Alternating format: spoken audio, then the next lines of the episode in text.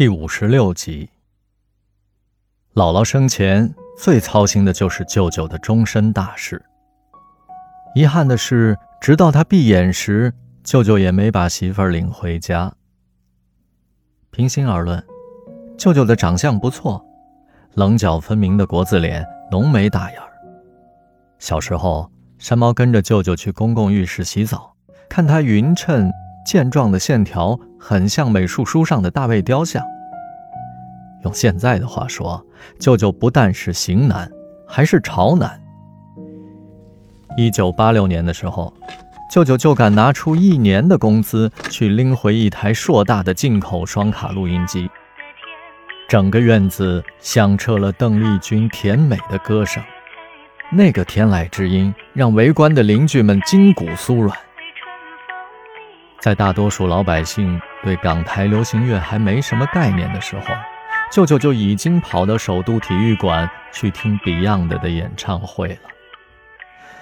可惜呀，舅舅的桃花运不旺，女人喜欢跟他说笑，听他拉琴，叫他帮忙，却没人愿意嫁给他。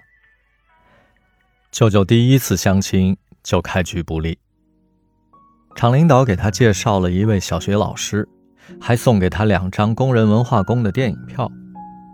在长辈的建议下，舅舅穿了深蓝色的工作裤，郑重其事地配上了老爷的厚垫肩灰西装，出门赴约。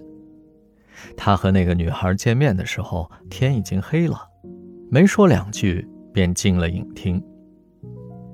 影片刚开始，舅舅就汗流浃背、口干舌燥。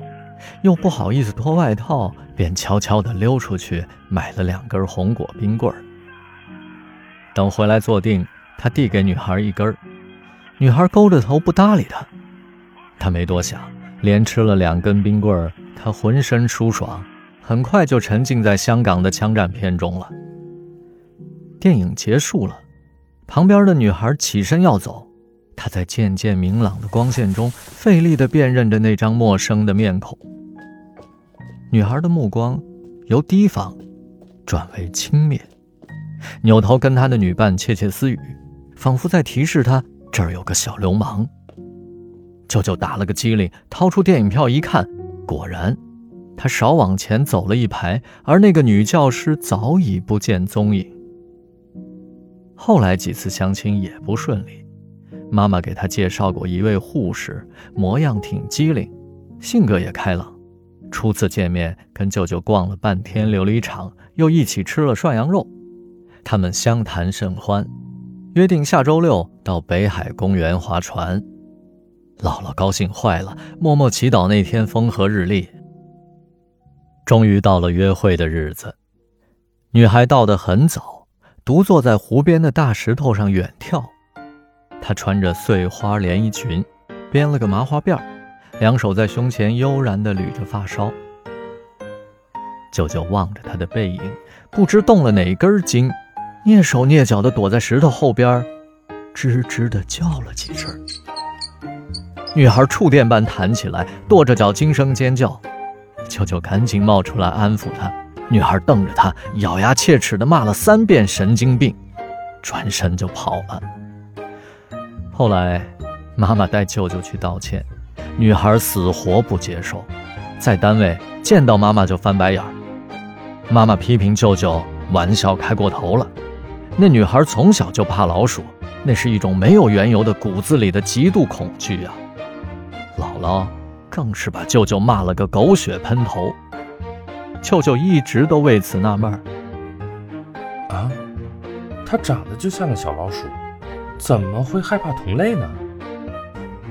要说舅舅感情迟钝、神经粗大吧，也不尽然。有一次，山猫跟舅舅过地下通道，一个没有双臂的小伙子在墙角席地而坐，用黑黑的脚趾弹奏电子琴。他饱含深情地唱着：“天边飘过故乡的云。”他不停地向我召唤，归来吧，归来吧，归来。舅舅停下来，凝神听了好一阵子。他从胸口内兜掏出了两张百元大钞，丢进了电子琴边锈迹斑斑的小铁罐里。山猫惊呆了，九十年代中期的一百元可以买个最酷的日本原装变形金刚，可以全家老小去王府井、麦当劳美美的搓一顿儿。小伙子显然也吓了一跳，他的歌声停顿了片刻。两只裸露的残臂吃力地摆动了几下，然后冲舅舅深深地鞠了一躬。